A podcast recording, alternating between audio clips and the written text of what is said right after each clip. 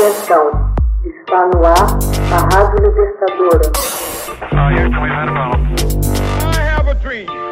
Assim sendo, declaro vaga a presidência da República.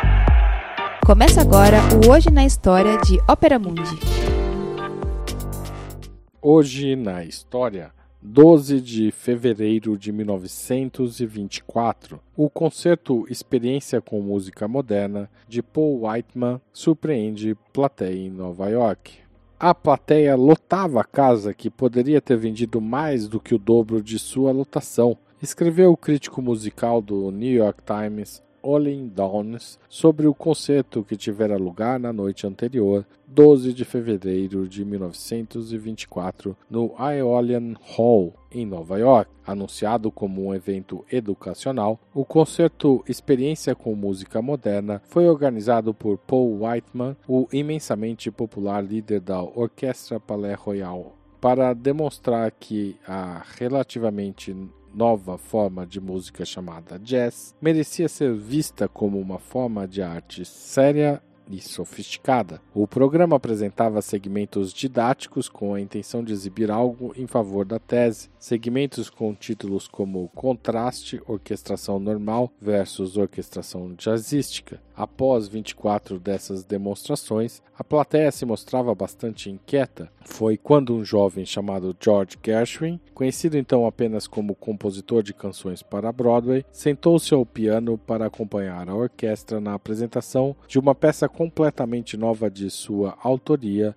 denominada Rhapsody in Blue. Na assistência estavam os violinistas Jascha Heifetz e Fritz Kreisler, o regente Leopold Stokowski, os compositores Sergei Rachmaninov e Igor Stravinsky. Foi um estrondoso êxito. Gershwin deu sequência a este sucesso com seu trabalho orquestral Concerto para Piano em Fá Maior, Rapsódia número 2, e Um Americano em Paris. Críticos de música erudita com frequência se mostravam perdidos onde localizar a música clássica de Gershwin no repertório tradicional. Alguns classificavam seu trabalho como banal e fastidioso, mas entre o público em geral sempre encontrou generosa acolhida começa com uma cadenza de clarineta inaudita e extravagante, escreveu Downes no New York Times a respeito do agora famoso glissando de duas oitavas e meia, que faz da Rhapsody in Blue tão instantaneamente reconhecível quanto a Quinta Sinfonia de Beethoven.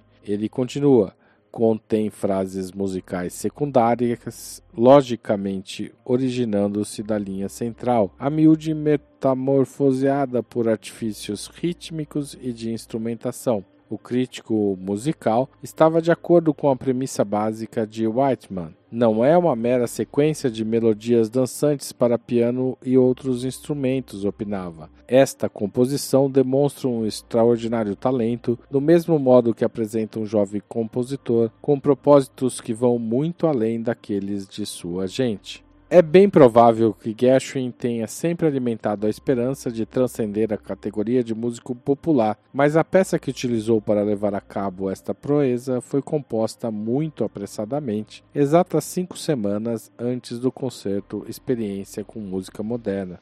Gershwin não se havia decidido a compor uma peça para o evento, quando seu irmão Ira leu uma reportagem no New York Tribune afirmando que George estava trabalhando num concerto de jazz para o programa. Metido num beco sem saída, Gershwin montou a Rhapsody in Blue da melhor maneira no tempo disponível, deixando a parte de piano para ser improvisada durante a estreia. A Rapsódia passaria a ser considerada uma das mais importantes obras musicais norte-americanas do século XX. Abriria também as portas para todo toda uma geração de compositores sérios como Aaron Copland e George Brest, que incluíram elementos de jazz em suas importantes obras. Em 1937, após muitos sucessos na Broadway, os irmãos George e Ira decidiram ir para Hollywood. Juntaram-se a Fred Astaire, que naquela altura fazia par com Ginger Rogers. Rodaram o musical Vamos Dançar, que incluiu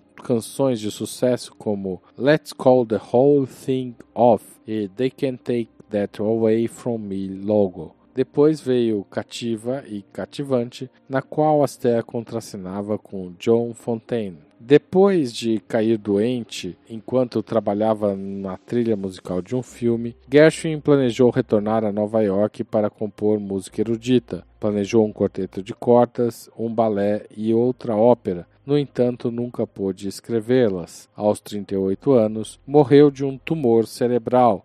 Gershwin permanece até os nossos dias como um dos mais queridos e populares músicos dos Estados Unidos e do mundo inteiro. Hoje na História. Texto original Max Altman. Locução Arudo Cerávulo. Gravação Michele Coelho. Edição Laila Manoeli. Você já fez uma assinatura solidária de Opera Mundi? Com 70 centavos por dia, você ajuda a imprensa independente e combativa. Acesse www.operamundi.com.br/apoio.